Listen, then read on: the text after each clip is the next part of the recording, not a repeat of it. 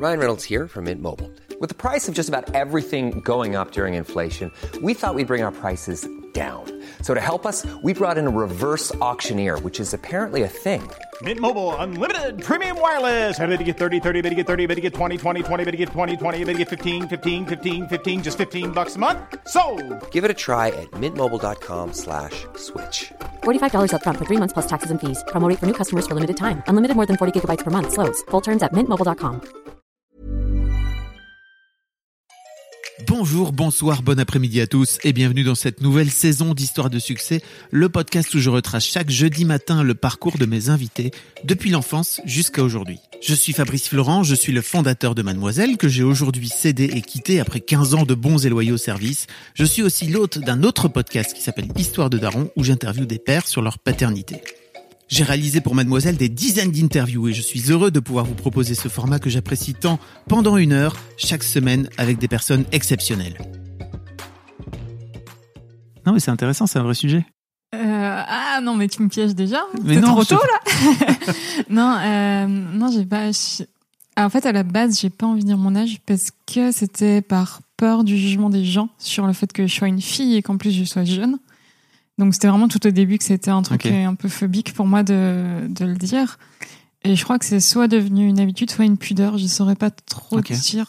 Euh, pour me protéger, j'en sais rien. Je Tu resteras pas toujours de vraie explication à ça. euh. un peu comme euh, Cher, tu vois, on sait pas quel âge elle a vraiment. C'est déjà la meilleure comparaison. ça commence bien. Alors cette semaine, je reçois Laura Gilly. Salut Laura. Coucou Fab. On dit Laura Gilly, hein, c'est bien Oui, ça, on dit pas Laura Gilly. Gilly. Je crois que t'es un des rares à le dire. J'ai abandonné. J'accepte toutes les prononciations. Ok. maintenant. C'est vraiment, il y a un abandon complet de ça. Euh, Laura, tu es photographe. Je pense que tu, on, on peut te, tu es, tu es une photographe sans âge, donc. On peut dire ça, on peut dire ça. Je suis la chair des photographes. On va Oh. regarder ça. Waouh Cher des photographes. Non mais c'est vraiment, on sait pas vraiment quel âge elle a, Cher. Ouais, ça, c'est... Je sais pas, tu vois, pour Il y moi, a pas mal d'ar- d'artistes comme ça. elle est timeless, tu vois. euh, Ouais, Eh ben, dis-toi que si ça tombe dans 50 ans, tu seras encore là, tu vois, tu seras dans le game. Et on ne saura pas vraiment quel âge aura Laura. Trop bien. C'est génial. C'est une très bonne idée. Tout ça partant de, de ton syndrome de l'imposteur ou de, du fait que t'aies pas envie que, Ah, ouais. qu'on connaisse ton âge et qu'on te prenne peut-être pour euh, pas assez crédible. C'était Ouais, ça je sans pense doute que c'était ça quand j'étais plus petite, euh, plus petite, plus jeune du coup. Non, ouais, je pense que c'était vraiment ça la base du truc. euh. C'était un- une peur que, que ça change la vie des gens sur moi et qu'on ne regarde plus que mon travail, mais aussi l'âge que j'ai. Elle, dire, Hum, elle a un peu l'âge des fans, des gens à qui elle travaille, donc c'est bizarre. Enfin, je pense que j'avais peur de ça euh, vraiment. Ah, ah ouais, carrément. Bah, quand t'es une fille, euh, que tu travailles avec des artistes, tu peux vite passer, euh, moins maintenant, je pense, mais tu pouvais vite passer pour une groupie très vite. Ah, yes. Donc je pense que j'avais vraiment très peur de ça. Attends, on va en parler. Parce que je pense que ça fait, c'est, c'est constitutif de, de ton parcours aussi, quoi, tu vois, de, de réussir à, à t'incruster, entre guillemets, euh, ou rentrer dans ce monde, en fait. Laura, vous l'avez, vous avez sans doute déjà vu des photos d'elle si vous traînez un peu sur Internet d'une manière ou d'une autre, euh, mais vous savez pas forcément que c'est des photos d'elle parce que c'est un peu le concept de, de- du photographe ou de la photographe, c'est qu'elle est, elle, elle fait le job, mais elle s'efface derrière la, caméra. Vous avez peut-être déjà vu des, des, des photos d'elle si vous suivez euh, sur les réseaux euh, des, petits jeunes euh, comme euh, McFly et Carlito par exemple qui, qui débutent et qui, qui gagneraient à être connus ou alors euh, des, jeunes chanteurs euh, qui eux aussi euh, mériteraient de d'être un peu plus connus euh, notamment Orelsan par exemple quoi. En attendant, on va parler de tout ça après de comment tu as fait pour devenir un peu cette euh, j'ai un peu la, sensation que tu es un peu la photographe officielle de, de la jeune génération euh, des, des, mecs, des mecs et des meufs cool, quoi, tu vois. Non, je pense que, en fait, à l'époque, oui, il y avait des photographes officiels vraiment. Et maintenant, c'est tellement démocratisé que je pense que ça n'existe plus vraiment. Ouais. Mais je pense que j'ai la chance d'être arrivé au bon moment, au bon endroit et d'avoir construit une confiance qui fait que je peux être sur beaucoup d'événements divers avec ces gens-là parce qu'il y a de l'amour et il y a de la confiance et ça fonctionne bien. Mais je réfute ce mot officiel en fait. Euh, Puis c'est très bizarre de dire euh, photographe officiel de, j'ai l'impression que ça ne laisse plus la place aux autres Ouais. qui voudraient euh, peut-être un jour aussi venir travailler avec ces gens-là. C'était un peu une vanne, hein, tu vois, à la base. mais moi, je suis très premier degré là-dessus. Non, non, mais t'inquiète. En plus, Non, je en fait, comprends, je c'est- comprends que tu réagisses là-dessus. C'est Ouais, intéressant. et c'est très bizarre la pression quand on dit Ah, t'es la photographe officielle de. Ah, il y a vraiment d'autres gens qui le disent? Ah oui, oui, Ah, c'est très, d'accord, d'accord, euh, très, très répandu comme phrase. Et euh, en fait, il y a une pression personnelle De, ok, donc le jour où c'est quelqu'un d'autre qui travaille avec eux, ça veut dire que j'ai perdu ma place à vos yeux et que du coup, je- enfin, en fait, il y a une- ça me met une pression qui, que j'ai pas envie et que, et que je me mets pas à moi-même, donc je veux pas que les autres me la mettent. Parce que c'est pas. Je dis souvent mes artistes parce que c'est de l'amour que j'ai pour eux, mais c'est pas mes artistes à proprement parler. Ils me doivent rien, ils sont pas obligés de travailler avec moi, ils peuvent changer Comment ça, ils t'appartiennent pas Non, c'est pas à moi. donc, euh, donc ouais. Ok. La première question que je pose à tous mes invités, Laura, c'est à quoi ressemblait Laura quand elle avait 7-8 ans? Waouh. Euh, Waouh, waouh, waouh. T'as eu un petit moment de peur dans ton... une petite expression de peur dans ton regard là. Oh non, qu'est-ce qu'il vous fait Mais Il faire? faut que je me rappelle, en fait, c'est ça, surtout. Non, mais tu t'en rappelles. euh, moi, J'avais les cheveux très bouclés et très longs. Ok. Ouais, Mais euh, moi aussi, tu vois, mais après c'est des choses qui euh, changent. c'est des choses qui changent, effectivement. Et ça peut re-rechanger derrière. Oh. Oh. Euh, après, mentalement, je ne saurais pas te le dire. Euh, J'ai pas trop de. En fait, je crois que j'arrive pas à me rappeler par âge. Euh. J'ai des souvenirs un peu vagues de, de périodes de ma vie, mais 7-8 ans, c'est Tu sais, c'est genre. très flou. Pour Alors moi. après, euh, parce que tu vivais en Suisse. Je vivais en Suisse, ouais. Suisse. Mais c'est l'é- l'équivalent du CE1, CE2, tu vois. Ouais, mais. C'est pas encore. euh, non, tu je crois que c'était j'étais très, insouciante par rapport à maintenant en tout cas. Et heureusement parce que c'est l'âge où tu dois être quand même insouciant et pas penser euh, aux autres à ce qu'on peut penser de toi avoir des angoisses sur des trucs. Donc je pense que je dirais que j'étais insouciante. Puis que je sais pas je vivais j'avais des potes c'était cool. Je faisais beaucoup de sport à cette époque. Tu faisais quoi? Du patinage artistique. Oh. Oh. et euh, je pense que c'était ça. J'avais des amis j'avais les cours et puis euh, puis j'avais le sport. Puis ça me suffisait ça me comblait en fait. J'étais trop contente. Comment t'en étais venu au patinage artistique? Par hasard. Tout, tout, toute petite. Je pense que je dois avoir 3, 4 ans, un truc comme ça. Je suis allée à la patinoire avec ma maman, ma meilleure pote d'enfance et sa maman elle. On était des familles on se voyait beaucoup. Et, euh, et ma mère m'a mis, ce que ma maman me raconte, hein, je sais pas, je me rappelle pas. Mais on m'a mis sur des patins et je suis partie et j'ai kiffé. Et on m'a mis ensuite en cours euh, collectif avec beaucoup d'autres enfants. Et il y a une prof qui m'a repéré, euh, une prof de patinage artistique du coup, qui a dit ah je voudrais l'avoir comme élève en, en cours privé pour développer ça et tout. Et, euh, et s'en est suivi euh, 12-13 ans de patinage artistique Ah oui. euh, où, où dès que je finissais les cours, c'était c'était le sport. Et, donc voilà. Ah oui, tu. Une grande période de ma vie, ouais. Très, ça, très longue et très, très marquante période de ma vie, ouais. C'est en passant, mais tu devais avoir un bon niveau. Ouais, c'était. euh, bah, c'était. euh, T'as fait de la compète? J'ai fait de la compète, j'ai fait beaucoup, beaucoup de compète depuis très petite. J'ai beaucoup de, de vidéos et d'images de ça aussi, de moi toute petite en petite robe de patinage. Et c'est drôle, c'était c'était une trop bonne école de vie, le sport, en fait. Je pense que c'est le truc qui a, qui a forgé tout ce que je suis aujourd'hui. Enfin, peut-être pas tout, mais une très grande partie. Dans quel sens? Ah, moi, je, tu vas pas me dire des trucs comme ça sans développer. hein, Oh là là Euh, Non, bah déjà, tu vois, c'est un sport individuel. Enfin, je l'ai fait en sport individuel. Il existe de la synchro dans le sport euh, collectif en patinage. Moi, j'ai fait du de l'individuel et, euh, et de la compétition. Donc, quand on te met très jeune dans des, dans des compétitions, tu développes un esprit sportif où tu as envie de gagner, de donner le meilleur de toi-même, etc. Et, euh, et oui, j'avais pas aussi la même vie que tout le monde. J'ai toujours été un peu à part parce qu'à l'école, j'allais pas jouer avec mes potes quand, quand l'école était finie. J'allais m'entraîner à la patinoire. Et je pense que ça a développé, en plus, je suis fille unique. Donc je pense que ça a développé un truc de mon côté peut-être carriériste. Je sais pas si ce mot est positif ou négatif quand on le dit, mais euh, Tu le dis de façon positive. ouais, oui, j'essaye. Bah, donc, voilà. euh, donc ouais, d'être toute seule et de me battre toute seule pour euh, pour ce que j'ai envie et, et d'essayer de me dépasser moi-même tout le temps et euh, et d'avoir aussi beaucoup appris les échecs et de tomber. Du coup, euh, physiquement, Physiquement. à l'époque et maintenant euh, différemment quand quand tu tombes de, de haut d'un échec ou d'un truc qui ne va pas. Je sais me relever et je sais que ça fait mal et j'ai vraiment appris ça. Donc je pense que, que là-dessus, ça m'a beaucoup apporté. Ok. Et t'as la sensation que parce que tu dis carriériste, mais pour moi il y a aussi une forme d'ambition, c'est ça? Ouais, je pense. Et tu penses que c'est à travers le sport que t'as forgé cette ambition-là? J'ai l'impression, maintenant que j'en. Je sais pas, il y a des réflexions que j'ai spécifiquement, mais maintenant que j'en parle, ouais, je pense que. Bah, quand on. Enfin, comme je te disais, quand on te met en compétition, t'as envie de gagner, t'as envie d'être sur la plus haute marche du podium parce que. Parce qu'il Mhm. faut toujours viser le plus loin Pas possible. tous les enfants. hein. non, mais Ah c'est ouais vrai. Ouais, c'est possible. Tu crois pas? Après, il faut aussi prendre du plaisir dans ce que Oui, tu fais, ça. bien entendu. Mm. Tu as l'un n'empêche pas l'autre. Tu, tu le fais parce que tu aimes. Mais si en plus d'aimer ce que tu fais, tu peux être sur la première marche du podium, pas, on dit pas non, quoi, tu vois. Donc, euh, donc je pense que ça, Ça. Disons que ça nécessite du travail d'arriver à la première marche sur le podium. c'est ça. Et t'avais pas peur de ce travail-là? Non, mais je crois que j'aime bien avoir un. En fait, je suis pas. Je suis. Depuis toujours, j'ai du mal à travailler. C'est... Il faut que j'ai un objectif pour travailler. C'est... Il faut que j'ai une deadline, un truc. Et je pense que ce podium, c'était peut-être mon objectif de l'époque qui me motivait à travailler. Tout comme euh, aujourd'hui, quand j'ai des rendus photos, je les fais très souvent à la dernière. Il faut pas que vous écoutiez ça, les gens qui travaillent. À la dernière minute, mais tu ouais, oui, mais tout comme les devoirs, en fait, si j'avais pas un rendu le lendemain, si tu me les donnes cinq jours avant, je les ferais pas cinq jours avant. Je les ferais le jour d'avant pour les rendre au bon moment. Et euh, donc je crois que j'ai besoin qu'on me dise euh, c'est à ce moment-là que ça se termine et que, et que pour moi peut-être la la fin d'un truc c'était le podium. Enfin c'était réussir à aller au maximum de ce qui est possible. Donc euh, Ok. Pourquoi t'as arrêté? T'avais quel pour, âge? euh, 15 j'ai arrêté ouais je crois que j'avais 15-16 ans pour des problèmes de santé. Ok. et, euh, et qui faisait que j'étais incapable de revenir au même niveau euh, sans, sans faire encore trop de sacrifices, ce qui n'était pas envisageable pour moi à cette période-là. D'accord. Et l'adolescence, etc. Enfin, plein de trucs dans la tête aussi qui font que c'est moins simple de tout sacrifier quand t'es en adolescence que quand t'es jeune, parce que t'as plus conscience de ce qu'il y a autour et de ce que tu peux perdre.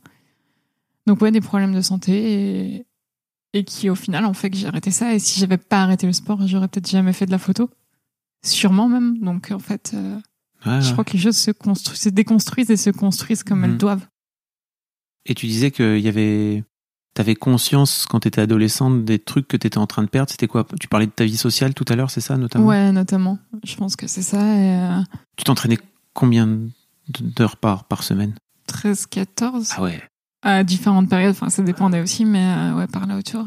Et je pense que c'est aussi un truc de à quel point mentalement t'es prêt à faire face aux échecs, parce que j'avais vraiment perdu toute ma condition physique, etc.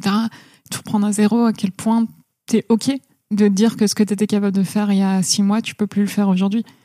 Et je pense que j'étais pas non plus prête à affronter ça.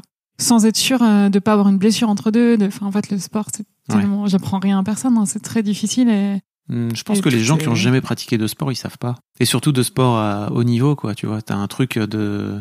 Enfin, mais tu le sais, hein, tu vois, un truc de, de tout donner, 13 heures de ta vie par semaine. Ouais, c'est ça. C'est quand même beaucoup. et tout ça peut se briser en une blessure ou en un truc, et c'est très très injuste comme. euh, Injuste. Oui, c'est injuste en fait le sport. Mm.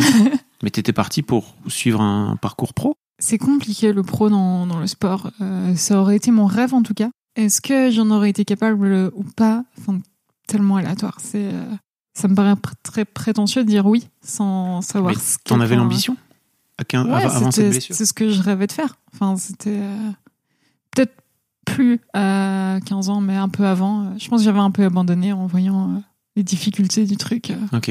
Qu'est-ce qui t'a fait switcher en fait à l'époque? T'as la sensation entre ton rêve peut-être petit enfant, quoi, tu vois, et la réalité de ton adolescence. T'as as eu un déclic à un moment donné, un truc qui t'a fait prendre conscience? Je saurais pas dire. Je pense juste une globalité de tout, de, des sacrifices, de, des autres, de, des moyens que tu dois mettre dedans, de, du fait que ce soit pas du tout sûr comme carrière. En fait, si tu veux en faire ta carrière, tu peux tout donner pour et lâcher tes études, tes potes, tout, pour une fois de plus ne pas y arriver. Mm. Parce que ça dépend pas que de toi, ça dépend du niveau des gens qui sont autour de toi.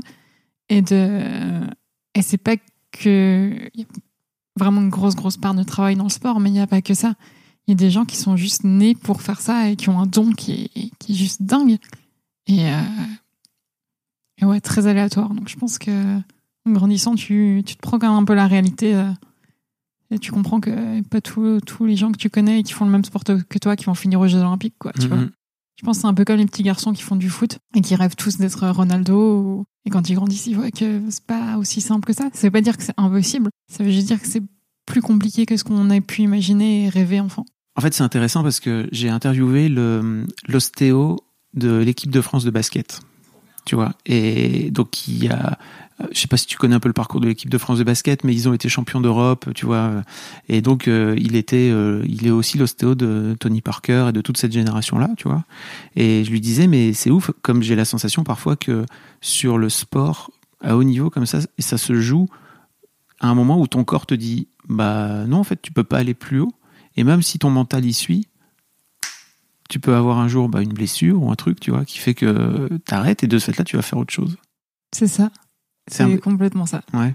Et, euh, et même si, même si c'est une, une petite blessure qui va t'arrêter quelque temps, ça te fait quand même remettre beaucoup de trucs en question. En fait, ce sera toujours un déclencheur pour d'autres choses. Pas forcément euh, défini sur un changement de carrière, mais, euh, mais sur des réflexions, etc. Mais t'es à la merci de ton corps, en fait. C'est pas toi qui décides, c'est ton corps. Et quand il veut plus, il veut plus. Et quand il décide que, que c'est non, bah c'est non. Tu peux pas te battre là contre, en fait. C'est intéressant parce que c'est Yvan BD qui racontait ça donc dans un épisode du Boys Club. Je vous mettrai que des liens, Oh euh, là vous plein de pourrez liens, écouter. oui. Mais tu sais, lui, il était vraiment parti pour faire une carrière de basketteur pro et il a une blessure à l'époque où il était aux US pour devenir euh, genre joueur universitaire, machin, ce qui t'amène plus, plus tard à faire une carrière de, de, de, de pro. Il a une blessure qui l'a fait tout remettre en question. Et en fait, il s'est arrêté complètement. Il s'est rendu compte que c'était pas ça qu'il voulait faire en vrai. Alors qu'il il joue au basket depuis qu'il avait 5 ans, quoi, tu vois. C'est un peu ce qui t'est arrivé aussi, ta sensation? Je sais pas. Je saurais Ok. pas te dire si c'est pas ce que je voulais faire ou c'est ce que je. En fait, c'est une question que je me pose pas. De si c'est ce que je voulais faire ou pas. Est-ce que je regrette ou pas? C'est Ah oui. une grande question, tu vois. C'est un truc. euh, Ah, c'est une question que tu te poses vraiment? Euh, en fait, j'ai eu beaucoup de. Pour moi, c'était un échec quand même, en fait. Je suis très dure avec moi sur, les... sur ce que je considère comme un échec ou pas. Ok. Mais ça, en fait, je suis pas allée au bout de, au max de ce que j'aurais pu faire. Enfin, si, je suis allée au max de ce que j'aurais pu faire, mais pas au maximum de ce qui existe dans cette discipline, qui est le sport, tu vois. Donc, je l'ai considéré très longtemps comme un échec. C'était euh, très dur à surmonter. Il fallait pas trop m'en parler. Ah, donc ça veut dire que C'était, euh, tu aurais considéré ça comme un échec si, par exemple, tu n'avais pas été euh, championne olympique, quoi? Ah oui, non, moi, je pense que tu m'aurais fait participer aux Jeux Olympiques. J'aurais été très fière d'être olympienne parce que c'est fou. C'est une toute petite catégorie de personnes dans le monde qui ont l'occasion de faire ça. Mais si j'avais pas gagné, ça aurait comme été un échec pour moi. Et c'est et c'est horrible, hein. c'est très triste à dire. Sur le moment, je pense qu'avec je recule différemment. Mais sur le moment, ça aurait pu être un échec. Ok. Je perçois un peu mieux euh, ce qui t'amène à, à faire ton parcours là. Mais donc tu disais tout à l'heure que justement le fait que tu arrêté cette, euh, le, le- le sport, d'un coup d'un seul, t'ouvre une possibilité de, de récupérer 13, 14 heures, 15 heures par semaine. Qu'est-ce qu'on fait quand on a Laura, quand on s'appelle Laura, pardon, et qu'on a 15 ans euh, et qu'on décide de récupérer 15 heures par semaine? Bah, c'était pas fou parce que j'étais encore euh, malade, donc pas mal d'hôpital et de soins et de machin, donc euh, donc pas incroyable comme euh, comme récupération de temps. On a vu mieux.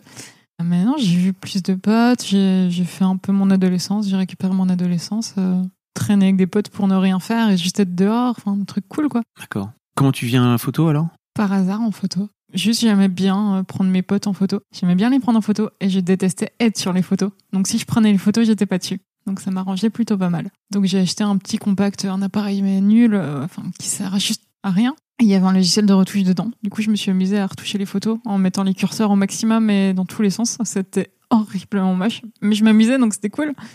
Et du coup après j'ai acheté un appareil un peu plus évolué. Je suis allée faire des photos de petits concerts euh, en Suisse. De, de Attends, t'es passé de salut, je j'ai acheté un petit compact. Oui, mais des tout petits concerts, hein, des petits trucs euh, dans ma ville euh, où il y avait euh, 100, 200 personnes dans la salle, tu vois, les trucs.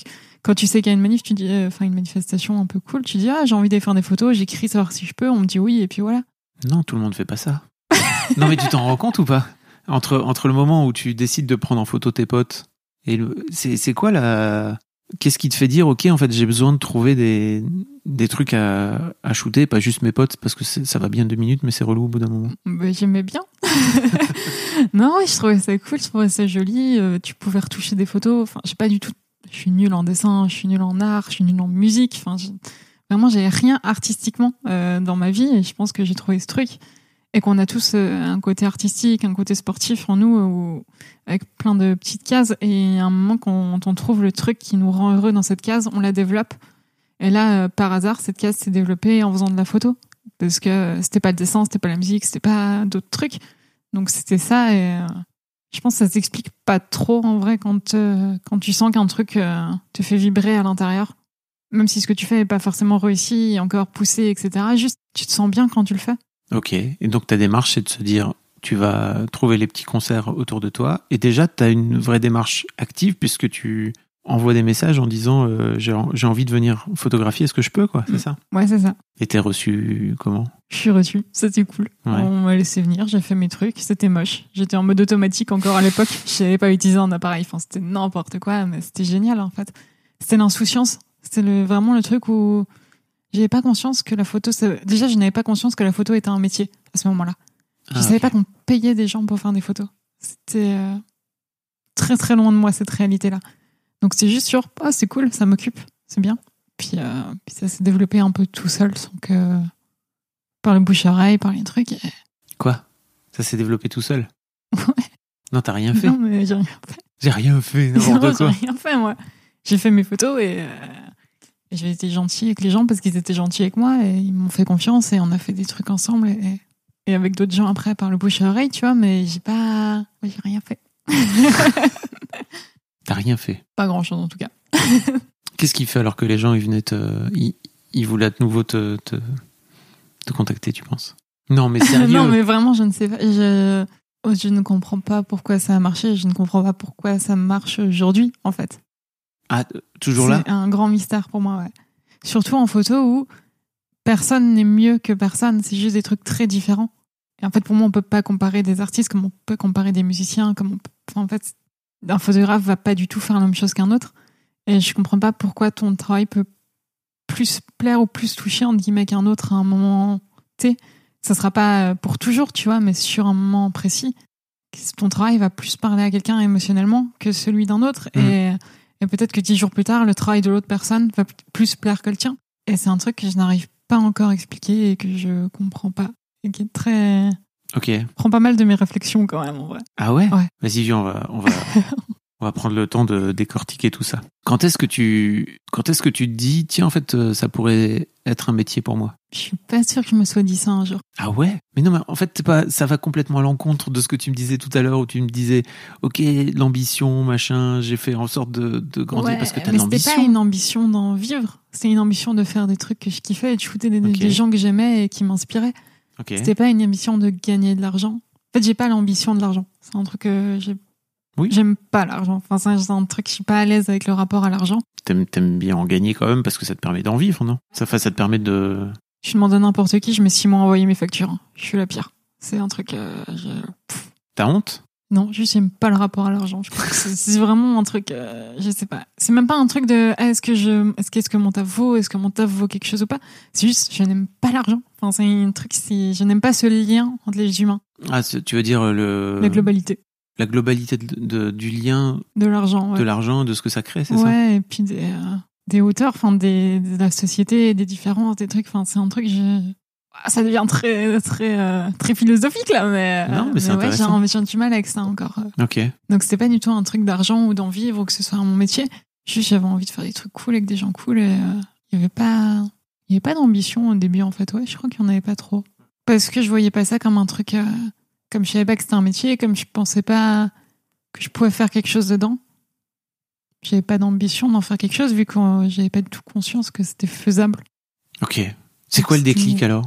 T'as un déclic? Non, t'as pas de déclic? Je sais pas s'il y a un déclic, non. Sérieux? Tu l'as vraiment, t'as as vraiment monté le truc au fur et à mesure. Tu Ouais. t'as grandi en même temps que tes expériences te faisaient grandir. C'est ça. Et chaque truc que je fais m'hallucine. Enfin, chaque fois que je suis sur un truc, je suis genre, mais qu'est-ce que je fous là, quoi? Quand je suis sur un Olympia, un Bercy, un truc, j'arrive devant, je suis. euh, Putain, qu'est- quoi? Euh, Comment t'as Non, alors, ok. Donc il y a peut-être de l'inconscient, d'accord. mais il y a juste à un moment donné, les gens ils viennent pas te chercher comme ça. Hey, I'm Ryan Reynolds. At Mint Mobile, we like to do the opposite of what Big Wireless does. They charge you a lot, we charge you a little. So naturally, when they announced they'd be raising their prices due to inflation, we decided to deflate our prices due to not hating you. That's right. We're cutting the price of Mint Unlimited from $30 a month to just $15 a month. Give it a try at mintmobile.com slash switch. $45 upfront for three months plus taxes and fees. Promo for new customers for limited time. Unlimited more than 40 gigabytes per month. Slows. Full terms at mintmobile.com. Tu, tu as fait des démarches. J'avais vu par exemple, euh, t'as fait une photo de, de Mike Horn. Oui. Ah, alors ça, c'est encore une autre histoire. Non, mais tu vois, t'as fait une photo de Mike Horn qui est super jolie.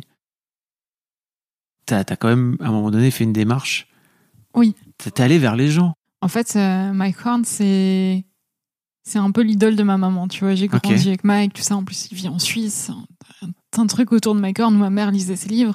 Elle est allée le voir en conférence en 2000, je crois, un truc comme Ah ça. ouais. euh, Quand il qu'il était soit pas du tout connu, tu vois, Mm. il y avait personne. Le mec parlait trois mots de français et c'était que des insultes. C'était un truc génial, quoi. Et, euh, parce qu'il a grandi avec euh, dans les fermes, etc., Mm. dans, dans la campagne. Et les mots qu'il entendait le plus, c'était des insultes. Donc il a retenu que ça. Et, c'est toujours le cas. Et c'est très drôle, très vulgaire, mais ça va tellement avec le personnage, c'est génial. Et, euh, et j'avais forcément, je me disais putain, si un jour je peux shooter mes cornes, ce serait cool quoi. Mais euh, mais sans faire de démarche ni rien parce que ça me semblait inaccessible. Genre vraiment euh, encore plus que des artistes parce que le mec est mondialement connu, il a fait des trucs mais que personne d'autre a fait sur terre. Insane, tu vois. Et euh, et un jour je prends le train de Lausanne à Paris et, et je retouchais mes photos et il y a une dame à côté qui remplissait des papiers et je regarde et je vois le nom de my corn sur les papiers. Et vraiment, j'ai 4 heures de train donc. Et je me dis, c'est maintenant ou jamais. Je suis horriblement timide.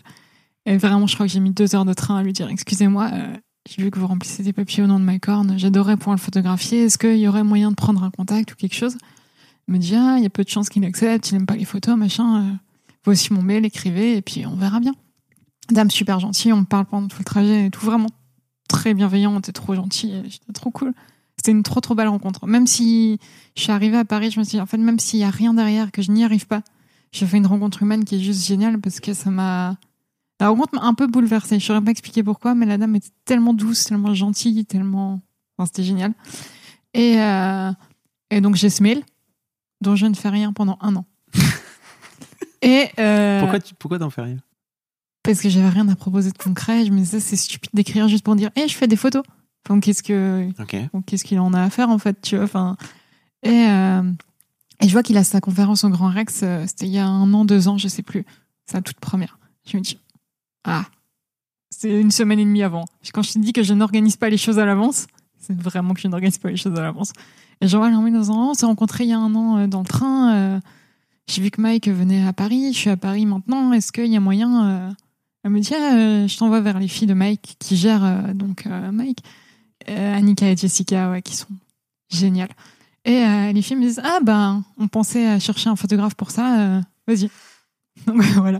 Donc tu vois, en fait, j'ai même pas, j'ai dû faire des démarches, mais la première euh, démarche, c'était de te retrouver par hasard dans un train, donc à un horaire. En plus, j'avais changé mon train la veille pour changer d'horaire. Enfin, truc en- complètement absurde de le destin m'a mis à côté d'une personne qui était en contact direct avec la personne vers qui je voulais aller, tu vois. C'est un truc de destin qui est juste. Enfin, je peux même pas l'expliquer, tu vois. Et c'est souvent des petits trucs comme ça qui font que dans mon parcours, je me suis retrouvée avec la personne qui, qui ensuite m'a amené vers, tu vois. Ok. Donc, euh, Ton mail, il dit quand même euh, Salut, je m'appelle Laura et je fais des photos. Enfin, je veux dire. euh, Oui, Tu te mais il présentes y avait, comment? Comment tu te y présentes? euh, Il y avait quand même un contact d'il y a un an où on s'était vu en vrai avant. C'est pas juste coucou, je débarque d'une part, c'est coucou, on s'est vu il y a un an dans le train, est-ce que vous vous rappelez, est-ce que machin. C'est, je partais pas de zéro, tu vois. C'est, euh, c'est assez rare que, je parte vraiment de zéro. Je me permets une petite pause dans ce podcast, parce qu'après tout c'est le mien, pour vous demander, si ce n'est pas encore fait, de vous abonner au podcast directement depuis votre appli de podcast préféré, ou sur Spotify ou sur Deezer. Vous pouvez aussi vous abonner à ma newsletter, je vous envoie régulièrement mes kiffs personnels du moment, des recos séries, des recos ciné, des recos livres, mais aussi, et bien sûr, mes dernières productions. C'est le meilleur moyen de ne rater aucun épisode. Je vous mets tous les liens dans les notes de cet épisode justement. Allez, merci beaucoup et retour à l'interview. Donc, en fait, pour revenir à cette histoire de Pour moi, c'est pas un métier, comment tu finis aujourd'hui par. Non, parce que c'est ton métier, tu vois. J'ai un peu l'impression quand, quand tu te présentes que tu es là. Bah, bah, alors moi, c'est. C'est un passe-temps, hein, toujours. c'est un peu ça. non, mais c'est devenu ton métier. Oui, mais euh, En fait, ce qui m'intéresserait de savoir, et je pense euh, par exemple à tous les jeunes peut-être qui nous écoutent, tu vois, c'est comment tu fais pour passer du passe-temps à en fait, ok, ça peut être un métier et je peux gagner de l'argent avec. Et même si c'est pas mon objectif premier, il y a un moment donné où tu as quand même un truc, euh, t'as un agent, t'as non, t'as, non. t'as- t'as quelqu'un qui vient dire salut, moi ma journée de travail elle vaut autant? Ben, moi, j'ai eu beaucoup de mal avec ça. Je Ouais. me faisais vraiment sous-payer. Euh, en fait, les premiers contrats que j'ai fait à Paris étaient avec une boîte qui disait toujours que j'étais trop cher. J'étais déjà en dessous des prix. Donc, j'ai eu la malchance, en guillemets, de commencer avec ces gens-là qui, qui essaient de gratter au maximum pour baisser C'était les quoi, prix. c'était une agence, c'est ça qui te- C'était une boîte de production. Et du coup, quand ils m'engageaient, ils grattaient toujours les prix. Mais ceux de tout le monde, en fait, ce que j'ai su plus tard, tu vois. Et du coup, moi, j'avais pas conscience, enfin, j'avais pas une vision globale du marché en me disant, ah, ils ont raison. Enfin, s'ils me le disent, c'est qu'ils ont raison. Donc, vu que c'est une grosse boîte, forcément, ils ont les moyens. Donc, s'ils avaient les moyens, ils me paieraient. Naïveté! donc, j'ai commencé avec ça. Donc, je me suis très, j'ai beaucoup travaillé en dessous des prix auxquels il faudrait que je travaille. Et un jour, il y a une boîte de prod euh, à qui j'ai dû envoyer un devis. C'était il y a un an et demi, je crois. J'ai envoyé un devis Et ils m'ont répondu, ils m'ont signé le devis, etc. Et ils m'ont appelé, ils m'ont dit, euh, Laura, tu viens en bureau demain, il faut qu'on parle. Je viens en bureau. Ils me disent, euh, bon, bah, en fait, euh, t'es en dessous des prix. Euh, c'est pas normal. Qu'est-ce qui se passe Pourquoi Comment? Ok. Euh, donc, ils m'ont, ils m'ont aidé à, à remettre mes prix euh, à jour. C'est c'est qui cette boîte? C'est une boîte avec qui tu avais déjà travaillé C'est, ou... euh, Enfin, c'est- je te demande pas de la citer, mais c'est juste. Je peux la citer si tu veux. C'est, c'est Dark Smile, c'est la boîte de Jérémy Ferrari et de Michael Dion. Ok. Qui sont euh, de personnes qui ont vraiment changé ma vie. Euh, en... Je me suis beaucoup fait engueuler, euh, mais pour, euh, pour me redonner confiance en moi et en ce Ah. que je faisais. En fait, en me disant ce que tu fais, le temps que tu y passes, ça a une valeur. Même s'il y a des boîtes qui veulent pas te payer parce qu'ils estiment que ça n'a pas de valeur, c'est. En fait, travailler avec les gens qui donnent de la valeur à ton travail et la valeur passe par l'argent. Ce qui est un truc que moi je n'avais pas du tout. Enfin, la valeur ne passe pas que par l'argent, mais dans ce cas-là, quand on te sous-paye vraiment et que même quand on te sous-paye, on te dit que t'es trop cher et qu'on respecte pas ton travail derrière, il Hmm. y a un problème. Donc, on m'a un peu donné, ils m'ont un peu donné ce droit de me révolter et de dire bon, maintenant, en fait, je travaille avec les gens qui vraiment me m'engagent pour ce que je fais et pas juste parce que je fais des photos. Ça a bien changé euh, ma vie, quand même. Ah ouais Enfin, il y a un truc euh, Explique-moi. de légitimité, en fait, tout simplement. Ou des gens que j'admire beaucoup. J'admire vraiment Jérémy. euh, Alors, Jérémy Ferrari, Ouais. si vous le connaissez pas, enfin, peut-être vous le connaissez pas, mais il est humoriste euh, et donc il, il a une boîte de prod qui te faisait travailler, c'est ça? C'est ça. Hmm. Et, euh, et ouais, en fait, cette légitimité qui vient de gens que j'admire, qui ont un parcours incroyable, qui sont là depuis des années et qui partent de rien, parce que Jérémy ne part vraiment de rien. C'est en fait quand des gens viennent te dire, ok, ce que tu fais, ça a une valeur, aie confiance en toi. Nous, on veut te le dire. Tu fais ce que tu veux derrière, mais nous, on a envie de te dire que ce que tu fais a une valeur. Quand ça vient de gens que tu admires, c'est tellement précieux en fait. Enfin, et, Donc, euh, tu as monté tes prix j'ai monté mes prix. et J'ai- tu, tu l'as bien vécu. Non, non, pas du tout. Quand les, quand les premiers, ceux auxquels je m'attendais, en fait, n'ont pas renouvelé mes contrats. C'est, euh, mais c'est ceux auxquels on s'attendait que ce soit pas le cas. Ok. Donc c'était bizarre sur le moment. J'ai l'impression de tout perdre. Et en fait, au final, euh, j'ai pu mieux travailler parce que moins, moins de charges de travail en fait pour gagner la même chose qu'avant. Donc au lieu de faire des photos à la chaîne comme j'avais fini par en faire et me dégoûter de, ce que je faisais, j'ai pu réapprendre à aimer mon travail. Parce que j'ai des gens qui m'ont dit, en fait, ce que tu es en train de faire, tu es en train d'aller dans le mur, tu vas détester tout ce que tu fais et tu vas tout arrêter. Et ils avaient raison. Parce qu'en fait, quand tu travailles trop, tu peux pas continuer. En plus, artistiquement, tu es obligé de te forcer à créer. Parce que même si les photos que je prends, c'est des photos de choses, pour la plupart, qui existent déjà, qui sont des concerts, des spectacles, etc., la phase de retouche, c'est une phase de création où tu dois mettre quelque chose dedans, trouver les couleurs, les lumières, etc., tu vois. Et puis même, tu as un œil en tant que photographe, non? C'est encore une grande question, ça Ah ouais? Je sais pas, cette phrase, elle, euh, j'arrive pas à la définir non plus. Tu vois. On me le dit beaucoup et je suis genre, qu'est-ce que ça veut dire exactement?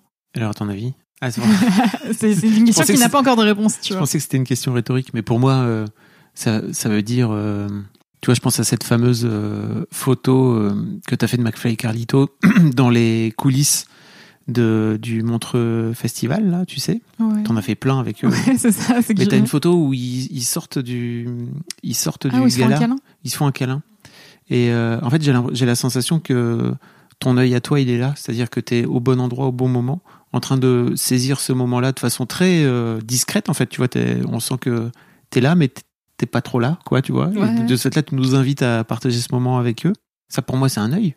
En même temps, sans doute que j'ai raté des trucs à ce moment-là qui se passaient de l'autre côté, tu vois. Mais t'es zinzin, mais bien sûr que On oui, forcément. Donc, euh, en fait, euh, Tu peux pas être si partout. de... Ah ouais, c'est c'est ça que tu te dis. C'est-à-dire que quand tu fais cette photo géniale, Non, quand je fais cette photo, je me dis, ah, je les aime trop, ils sont trop mignons, je suis trop contente, je suis trop fière d'eux, et j'ai trop envie de capturer ce moment de joie, en fait. C'est Ok. euh, c'est un truc instinctif de. euh, quand je sens qu'il se passe un truc émotionnel, je sais que qu'il faut que j'y sois et que je vive ça, et je le vis avec eux de cette manière-là, et c'est trop bien. Ok.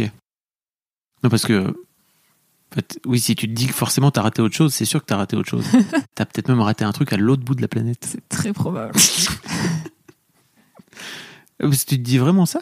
Souvent, ouais. Ah non, ouais? pas sur le moment, pas quand Pas je shoot. moment, Quand ouais. je shoot, je suis dans mon truc. Ouais. Mais ouais.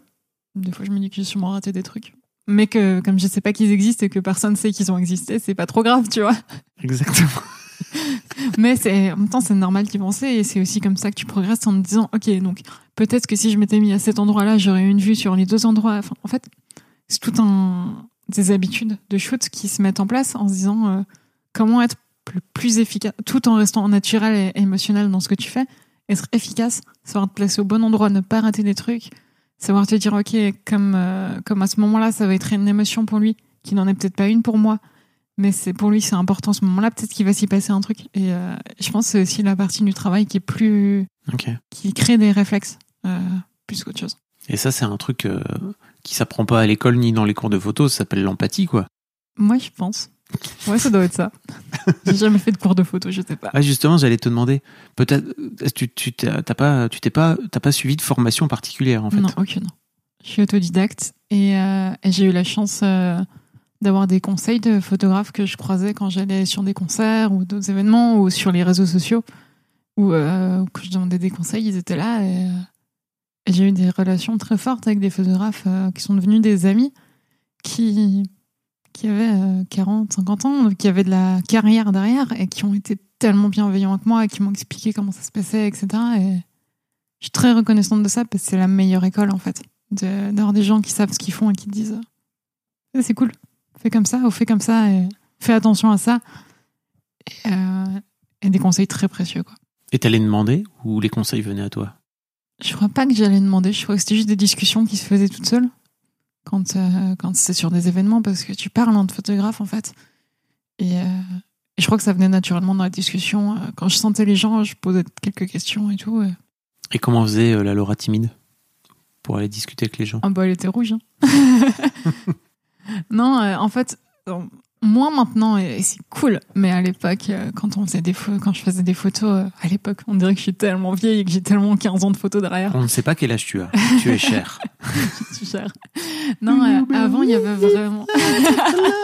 Ah, mais t'es cher. c'est- Avant, il y avait vraiment moins de, de photographies et moins de photographes jeunes. Donc, en fait, t'intriguais les gens quand t'étais là. Donc, on venait plus facilement de parler et savoir ce que tu faisais là. T'as commencé en quelle année à peu près? 2014. Attends, ça va spoiler ton âge de ouf. Ouais, mais j'ai déjà spoilé souvent, donc ça va. Ok, d'accord. Je crois. Ouais, donc en fait, à l'époque, c'est sûr que il n'y avait pas encore euh, euh, Instagram, euh, il n'y avait pas encore l'iPhone euh, partout dans les poches, etc., etc. Quoi. Hmm, je sais pas, moi, j'ai mis longtemps à me mettre sur Instagram Pourquoi? Parce que je trouvais que c'était nul et que ça dévalorisait la photo. je savais pas faire de photos, mais j'étais déjà tellement, euh, tellement vénère là-dessus. Disais, Non, mais tout le monde dit photographe, ils mettent des filtres. Mais c'est ce que je fais aussi, donc en fait, quel est le problème, tu vois? Mais je sais pas, j'aimais pas ça au début. C'est euh, mon meilleur pote de l'époque qui m'a forcé à m'y mettre. Et, euh, et c'est devenu mon outil préféré, en fait. De contact avec les gens et tout, c'est génial. Raconte. Comment t'as fait pour euh, Qu'est-ce qui fait que Instagram est pas Comment Qu'est-ce qui fait que t'es passé de Ok, euh, Instagram, euh, c'est de la merde, tout le monde devient photographe, à Ok, c'est mon outil de travail préféré. Oh, beaucoup de choses quand même. Vas-y, raconte. Beaucoup, beaucoup. euh, bah, comme tout, quand tu connais pas quelque chose, tu le juges. Et quand tu commences à connaître, tu peux l'apprécier ou pas. Mais moi, je l'ai apprécié. Et, et c'était cool d'avoir des retours directs des gens sur mon travail aussi. Je parle pas des likes, je parle vraiment soit des commentaires, soit des messages. Quand, euh, quand des gens disent que ce que tu fais les touche ou les inspire, euh, c'est cool. Quand ils disent qu'ils aiment pas pour telle ou telle raison, c'est cool aussi. Et euh, pour ça, c'est devenu trop bien. Parce que avant, pour, pour avoir des retours sur ton travail de photographe, fallait exposer. Exposer, c'est pas donné à tout le monde. Et en plus, t'es en vrai à côté de tes œuvres. Et c'est un enfer. C'est un angoisse incroyable.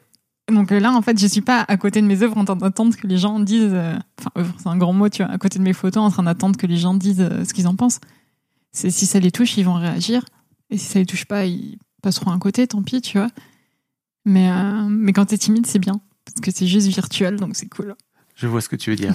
tu t'es servi d'Insta pour euh, rentrer en contact avec des gens que tu voulais photographier? Hum, quelques fois, ouais. Ouais. Très peu, Hmm. mais quelques fois. Ou les autres fois, ça n'a pas abouti. Pourquoi tu ris Parce que je trouve ça drôle. Enfin, j'aime bien euh, désacraliser ce petit échec de avoir de réponse sur Instagram. Parce que c'est un truc où beaucoup on m'écrit, on me dit euh, parmi le Ah, mais je suis photographe et quand j'écris aux gens, j'ai pas de réponse, etc. Moi non plus, les gars, en fait. Parce que les gens, euh, si tu si as envie de travailler avec des artistes qui sont un peu cotés, le nombre de messages qu'ils ont est aberrant. Et en plus, on leur propose tellement de photos. Enfin, il y a tellement de propositions là-dessus. Et le rapport à l'image est toujours compliqué quand t'es un artiste, quand t'es quelqu'un de, de mis en avant. Donc c'est c'est normal. Mais il faut tester, ça c'est sûr, il faut tester toujours. Il... Pas avoir peur de ça. Mais c'est pas grave qu'on te réponde pas. Et moi, souvent, des gens qui m'ont pas répondu, d'un coup, je me suis retrouvée à travailler avec eux. Et euh, c'était trop bien sur le moment. Juste des fois, les choses doivent se faire naturellement et différemment que juste avec un message. Tu veux dire que tu les as rencontrés par un autre moyen que Ouais, juste par le message c'est Insta, ça. c'est ça? Mais des Et- fois, ça a mis des années, hein, mais. euh, Et comment tu fais en fait Tu les Est-ce que tu les traques ces personnes-là? Non, non. Est-ce que tu as une est-ce que tu une genre de, de liste, tu vois, de, de gens que tu voudrais shooter euh, dans ta life? J'ai presque shooté tous les gens que je voulais shooter. Ah Donc ouais? C'est trop bien. Euh, dans le sens où des gens où j'ai envie de shooter tout le monde. Moi, tous les gens gentils, j'ai envie de les shooter. OK. Mais les gens qui ont marqué mon enfance, mon adolescence artistiquement, c'est il y a un truc plus fort parce qu'il y a des années derrière de- d'admiration, etc. Et ça, j'ai tous pu les shooter et ça s'est tous passé merveilleusement bien. Par exemple, qui? Je, je mettrai des liens dans les notes hein, comme ça tu, tu m'enverras des photos si tu veux sur euh, sur, sur ton a- compte ou sur Insta, je ne sais pas. Il y a Grand Corps Malade, euh, il y a Orelsan, ça c'était vraiment fou. Ben Mesuet aussi, c'était vraiment quelqu'un que je rêvais de shooter. OK. Lui, ça s'est fait par Instagram d'ailleurs. Euh, il y avait Michael Youn, depuis, euh, depuis petite le Morning Life. Ah oui. C'était mythique pour moi de, de shooter Michael. Ça, c'est celui qui a mis plus de temps. Et je crois que j'en oublie pas. Mais c'était enfin, c'était vraiment ceux qui. où je savais que émotionnellement, ça allait être dur à gérer le jour où j'y arriverais. Parce que leur travail, je ne les connais pas eux, donc si eux, je m'entends pas avec, c'est pas un problème. Leur travail a marqué quelque chose dans ma vie. Et j'ai envie de pouvoir mettre mon, mon émotion et mes images au service de ce que eux m'ont fait vivre émotionnellement. Donc c'était juste euh, trop bien. OK. Comment t'as fait par exemple Michael Youn tu c'était le plus long? Tu lui as d'abord envoyé un message sur Insta? J'ai envoyé pas mal de messages un peu partout. Euh, ça n'a jamais fonctionné, je n'ai jamais eu de réponse. Euh, et il se trouve que sur un tournage, un jour, j'ai rencontré Vincent Dezania, avec qui je me suis très bien entendue, qui est, qui est un humain incroyable, vraiment, qui est trop drôle et trop gentil et trop bienveillant. Et euh, il qui est donc le, le compère, euh, si vous l'avez pas, mais qui est le compère de, de Michael Youn dans plein de trucs, et notamment dans le Morning Live à l'époque où il était euh, le grand zozo, là, c'est lui. c'est la bonne Qui aujourd'hui est devenu réel. euh, Ouais, incroyable. Très très bon acteur aussi sur plein de films. Et euh, il se trouve qu'on s'est rencontrés sur un tournage, que ça a bien matché, mais qu'il n'y a pas une nouvelle pendant un, deux ans.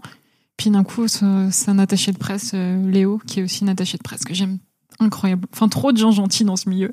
Et euh, m'a dit, Ah, Vincent, il aimerait bien qu'on fasse son book avec toi et tout. Est-ce que t'es OK? Je fais OK. Du coup, on fait son book. Il y a un truc émotionnel plus fort qu'en tournage parce qu'on n'est que les deux, enfin les trois avec l'attaché de presse, tu vois. Il y a un truc plus, où on peut plus parler humainement et tout. Et on se recroise après de fil en aiguille sur plein d'événements, etc. Et, euh, et un jour sur un tournage euh, qui était avec euh, le Pérave d'ailleurs. Léo. Ouais, où oui. Vincent avait un rôle dans, dans le dans le sketch court métrage, je ne sais pas comment ça s'appelle sur ce coup-là. Et, euh, Vincent me disait ah, on, on vient de tourner les trucs, on va lancer une émission du Morning Live euh, sur M6 et tout. Vincent, je suis là. Et il me fait, euh, je lui ai dit Vincent, bah j'aimerais trop en fait, on en a déjà parlé, tu sais que j'aime Michael, que j'ai trop envie de faire un truc. euh, chez moi, il me dit ah c'est M6, c'est chaud et tout. euh. Et il me dit ah, attends, je vais écrire à Benjamin, qui est donc le troisième de la team qui était aussi producteur sur l'émission, parce qu'il est devenu producteur. et il a envoyé mon contact à Ben. Et, euh, et par la suite, euh, plein de téléphones de tous les côtés. Et, euh, et un jour, un matin, on m'appelle, ça me réveille. Je décroche la meuf de M6 qui me dit Bon, bah en fait, faudrait qu'on s'organise. Euh, tu viens sur le Morning Night. donc le la fameuse, téléphone. la fameuse émission euh, du Morning Live qu'ils ont fait euh, en exceptionnel, là, c'est ça? C'est ça. Il y a quelques mois. euh, folle. Et, et donc, c'était même pas juste aller shooter Michael, c'était aller shooter le retour du Morning Live. Et vraiment au téléphone avec la meuf de M6, j'étais genre, ah oui, bien sûr. J'ai raccroché, j'ai fondu en larmes. J'étais genre, mais qu'est-ce qui se passe? Et je n'en ai parlé à personne avant d'être sur, enfin, comme souvent, je n'en ai parlé à personne avant d'être sur l'émission parce que je me disais, ça va planter. C'est pas possible que moi, je débarque à M6 et que je débarque à M6 sur un prime time, qui est la plus grosse euh, chose qui existe en émission, donc euh, où il y a le plus de vues et de gens, sur euh, le morning live, enfin le morning night du retour du morning live. Impossible, ça n'existe pas, je peux pas. Et euh, quand je suis arrivée sur place, j'ai fait Ah ouais, ok, en fait, c'est vrai. et euh, et c'était fou parce que euh, j'ai découvert Michael sur euh, un stress énorme. Parce que revenir 20 ans après, c'est pas Eh, grosse pression hein, pour cette émission. et pendant les répétitions, alors qu'on était en retard de fou, comme sur tous les tournages finalement, et que la pression et que le stress, il était bienveillant, doux à faire des blagues avec tout le monde. Et, euh, et humainement, j'ai fait ok, en fait, c'est pour ça que je l'aimais. Il y a un truc qui m'a fait dire, ok, en fait, tout, euh, tout se réunit aujourd'hui pour expliquer pourquoi j'ai aimé autant la- le travail de cette personne. C'est parce que c'est une vraie belle personne dans la vie. Et j'ai eu ça avec tous les gens que, que j'adorais. Et à chaque fois, je me suis dit, ah, j'ai vraiment aimé les bonnes personnes dans, dans ma vie et le travail des bonnes personnes, quoi. Et donc, tu as quasiment shooté tous les gens que tu voulais shooter. Mais Ouais. bon, même si tu n'as pas d'âge, j'imagine que tu es encore relativement jeune. C'est quoi tes objectifs après? Je sais pas. Mais toi qui parlais de. Non, mais C'est quoi la marche du podium euh, La première marche le plus gros truc, c'est l'Amérique, tu vois. Ce serait d'un jour euh, pouvoir euh, travailler là-bas sur des grosses, grosses productions. euh, pourquoi pas, tu vois. Mais est-ce que humainement ça me conviendra? C'est une autre question. Parce que En tu fait, fais, là aujourd'hui, tu fais beaucoup de photos de tournage, enfin sur des hum, sur les plateaux de, de cinéma quoi. Alors Non, pas de cinéma. Enfin, YouTube. de ouais, YouTube, de tournage euh, YouTube, pas de plateau de cinéma encore. J'adorerais en faire un une fois Mm. peut-être, pourquoi pas. Mais en fait, maintenant, mon truc, c'est d'être heureuse et d'être entourée de gens à qui humainement ça fonctionne bien, ok. avec qui je me sens libre artistiquement. Et juste quand je retouche mes photos, je suis contente et je les trouve belles. Mais je les trouve aussi belles parce que les gens qui sont dessus sont des beaux humains euh, dans leur façon d'être. Euh, c'est plus que, que shooter des têtes, en fait, c'est shooter des humains qui sont gentils, qui sont cool, qui sont bienveillants et avec qui je suis fière de travailler. Parce que même si c'est pas les plus connus, c'est les plus gentils. Donc euh, c'est un peu c'est naïf, tu vois, à dire comme ça, mais c'est vraiment vraiment ce qui me rend heureuse aujourd'hui. Je suis pas sûr que ce soit si naïf que ça. En fait, euh, il y a un côté euh, un peu, j'aurais envie de dire, qui- est qui est joli en fait, tu vois. Et en fait, en vrai, si c'est ta voix, je trouve que c'est trop cool. Tu vois, c'est une bonne façon de filtrer en fait. C'est un bon filtre dans ta life. Dire moi, les gens avec qui ça fit pas, j'ai pas envie de travailler avec eux. Ouais, Je c'est pense, ça. je pense qu'en vrai, c'est plutôt, c'est plutôt cool, quoi. En tout cas, c'est comme ça que je suis heureuse. Je sais pas si c'est cool, mais c'est comme ça que je suis heureuse, donc c'est le principal, je pense. Et donc les US, alors? Pourquoi pas? Corona, etc., on verra, tu vois, mais, euh, mais au moins tenter, voir ce que c'est ailleurs. Je suis pas obligée de réussir, ce sera pas un... En tout cas, je les euh, on verra sur place si j'y vais un jour, mais c'est pas un... C'est plus un truc de me dire, ah, ça me fait kiffer, ça me paraît tellement euh, what the fuck et impossible que on va tenter, et puis on verra si on se casse la gueule ou pas, quoi, mais... Mais je pense que, en fait, je réfléchis en me disant, si je vais pas tester, je pense que j'aurais des regrets de pas savoir ce que j'aurais pu rater en y allant. Si j'y vais et que ça foire, au moins j'aurais vu. Ok. Il y a un autre aspect dont tu parles pas, c'est vraiment de l'aspect bouche à oreille, en fait. Enfin, t'en as parlé un tout petit peu en disant, en fait, en vrai, j'ai jamais vraiment démarché qui que ce soit.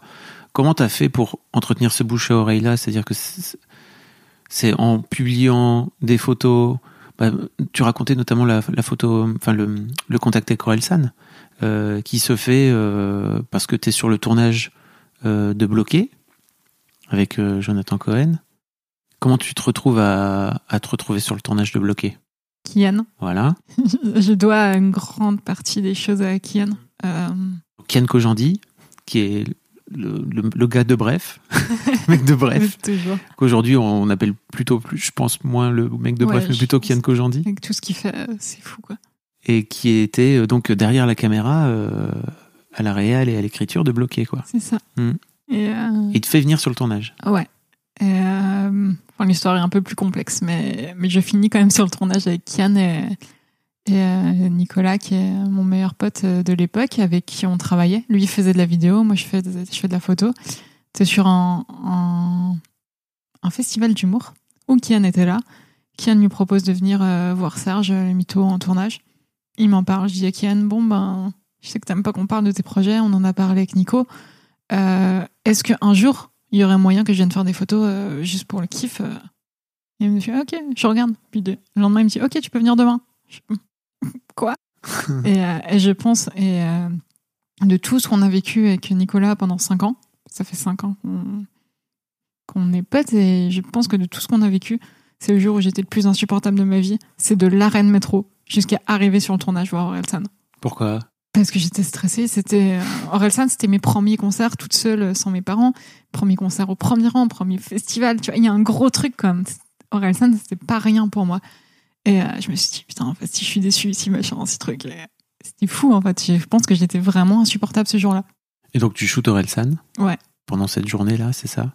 Et en fait, euh, si j'ai bien compris, il a pas du tout partagé les photos. Enfin, il a été le seul à pas partager du tout Ouais. tes photos, c'est ça? Ouais. Déjà, je. La tristesse. Déjà, je lui parle pas de la journée parce qu'en fait, moi, j'avais rien à lui dire. Je voulais juste le prendre en photo et il n'y a pas eu de conversation qui s'est enclenchée toute seule, donc j'avais pas envie d'aller forcer un truc en mode ah, je t'aime bien. Enfin, j'ai trop de mal à faire ça, je suis trop timide et tout.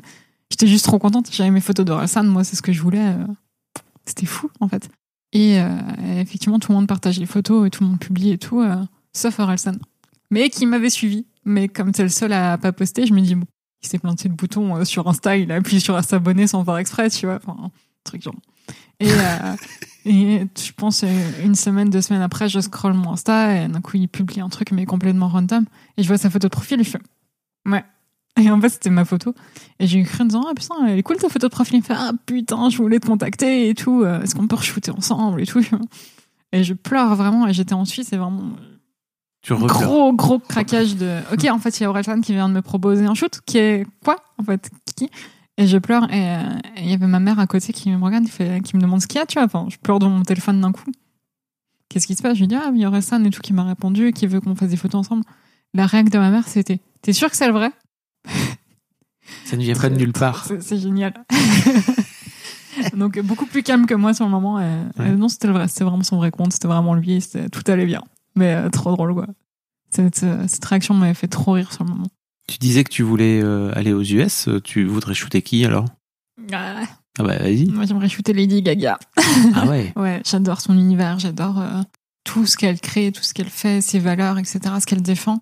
C'est une artiste qui me touche vraiment beaucoup. Donc, euh, si un jour ça peut se faire, ce serait génial. Si ça se fait pas, pas grave, parce que j'ai eu la chance de, de naître à une époque où elle était, où j'ai pu admirer son travail et, et me nourrir de ça aussi. Donc, euh, mais c'est aussi une artiste qui est depuis très longtemps dans ma vie, du coup, avec son travail. Donc, euh, forcément, il y a une attache, quoi.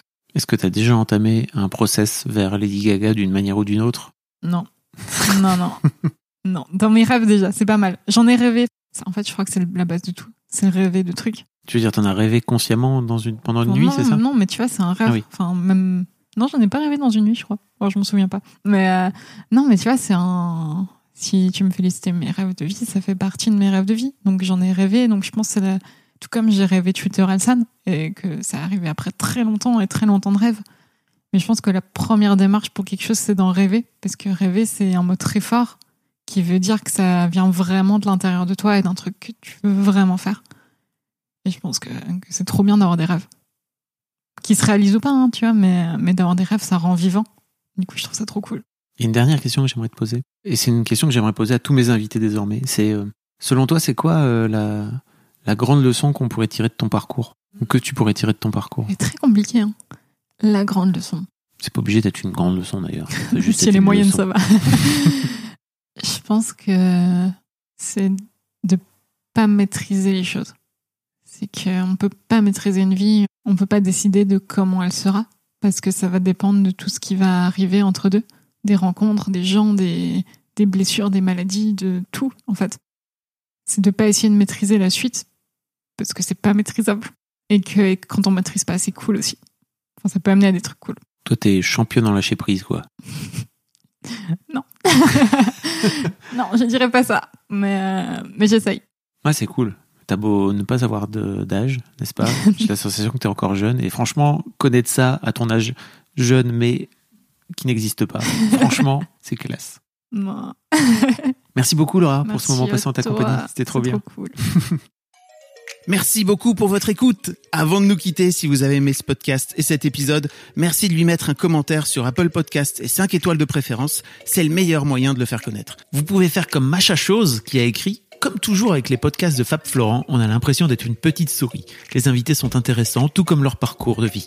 On rit, on s'interroge, on apprend, et on apprend aussi sur soi. Merci Fab, tes podcasts sont inspirants. Eh ben merci beaucoup, ça fait plaisir. Et si vous voulez faire comme elle, vous vous rendez sur Apple Podcast et vous cherchez Histoire de succès directement dans votre appli ou sur votre ordinateur. Merci beaucoup à vous et rendez-vous jeudi matin à la même heure à partir de 6h du matin dans votre appli de podcast pour un nouvel épisode d'Histoire de succès.